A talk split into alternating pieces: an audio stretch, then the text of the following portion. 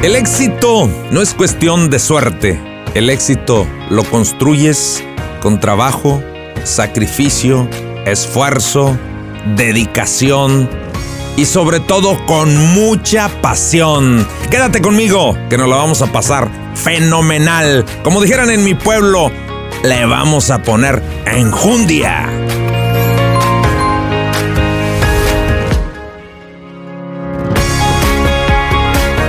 ¿Qué tal familia? ¿Cómo están? Muy buenos días. En este día queremos hablar de algo muy importante, el liderazgo de acción positiva. Tú eres un líder en el área donde te desarrolles. Yo soy un líder. Todos ejercemos el liderazgo, pero hay varias, varias escuelas de liderazgo y varios tipos de liderazgo. Sin embargo, el mejor liderazgo es el liderazgo de acción positiva. ¿Qué es el liderazgo de acción positiva? Es el liderazgo que se ejerce para el servicio de los demás. Cuando tu vocación es hacer el bien, sin importar a quién, hacer el bien a tu eh, prójimo, hacer el bien a tu comunidad, a tu patria, a tu familia, etcétera, etcétera. Y todos, todos ejercemos un liderazgo. Tú eres un líder en tu casa. Eh, si eres papá, ejerces un liderazgo con tus hijos. Si eres esposo, ejerces un liderazgo en tu casa. Pero también somos líderes en el trabajo. Somos líderes eh, en una organización, en algún club, en alguna célula de la iglesia, no sé. Ejercemos el liderazgo en muchos lugares porque todos somos líderes. Y yo les quiero comentar, ¿ustedes creen que un líder nace o un líder se hace? Bueno, esa es la pregunta. Siempre en la universidad discutimos sobre ese tema y unos dicen, no, pues el líder se hace, otros dicen, no, pues el líder ya nace. Porque la verdad es que hay gente que desde chiquillos empiezan a ejercer el liderazgo en la escuela, hasta en el kinder. Pero les voy a decir algo. El líder nace y se hace. O sea, ya traemos intrínseco en nuestro ADN el liderazgo pero también podemos formar a través de la técnica, del estudio de las escuelas de liderazgo, se puede formar un verdadero líder de acción positiva. Yo hoy les quiero comentar, muchas veces confundimos el liderazgo con la dirección. Cuando eres director de una empresa, cuando ejerces eh, liderazgo en una organización, les voy a decir algo, el director o administrador no es lo mismo que el líder. Ahí les va la diferencia. El administrador o el director administra la paz y la abundancia. Ojo, el líder administra el caos y la guerra. Por eso es que para ser líder tenemos que tener ese carácter, esa templanza, ese dominio propio que se necesita para ejercer el liderazgo. Y el liderazgo también puede ser negativo, porque en algunas escuelas de liderazgo, de hecho, se han hecho unos debates muy buenos en la universidad y dicen, no, es que todo el liderazgo es positivo. No siempre el liderazgo es positivo.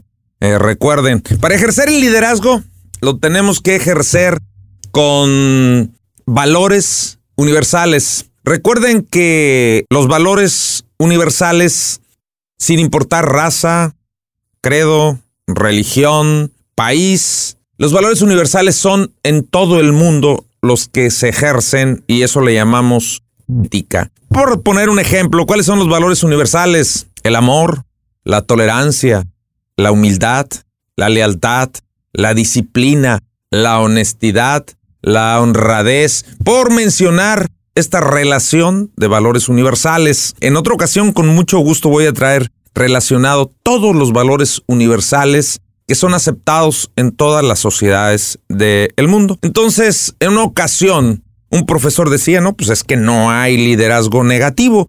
Toda persona que ejerza los valores universales va a ser un líder positivo. Pero ahí debatimos y dijimos, oh, error.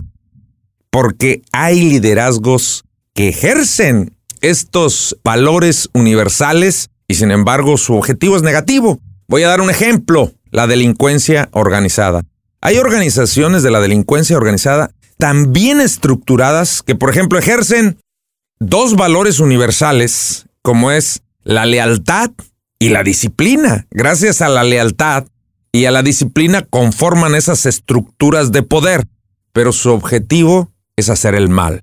Su objetivo es la destrucción, el asesinato, el secuestro. Su objetivo es la muerte. En cambio, el liderazgo de acción positiva es un liderazgo que siempre lo vamos a ejercer, pero el final es hacer el bien. Tomas los valores universales, los ejecutas, los haces parte de tu formación, de tu vida, y el objetivo siempre es hacer el bien. Hacer el bien a tu prójimo, hacer el bien a tu patria, hacerte bien a ti mismo.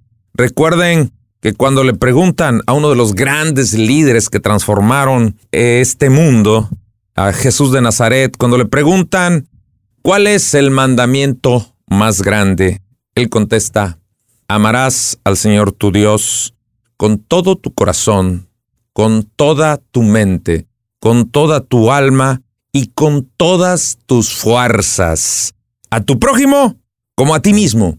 Entonces el líder se ama a sí mismo. El líder busca su bienestar personal, su salud mental, su salud física, su salud espiritual, porque no podemos dar lo que no tenemos. Y el buen juez por su casa empieza. El buen líder ejerce su liderazgo en su persona, ejerciendo el dominio propio, cuidando su cuerpo, cuidando su alimentación, cuidando su mente, cuidando su espíritu. Y si ese líder está lleno de principios y valores universales, va a ejercer un liderazgo de acción positiva, haga lo que haga, diga lo que diga, porque somos lo que hacemos. Por lo tanto, no lo que decimos, porque del dicho a lo hecho hay un gran trecho y tenemos que ser congruentes. El líder de acción positiva es congruente totalmente con lo que hace y con lo que dice.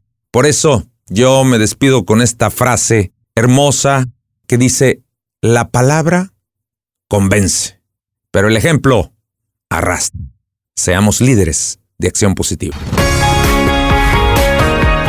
Bueno familia, si te pareció interesante esto que acabamos de platicar, espero tus comentarios en mis redes sociales.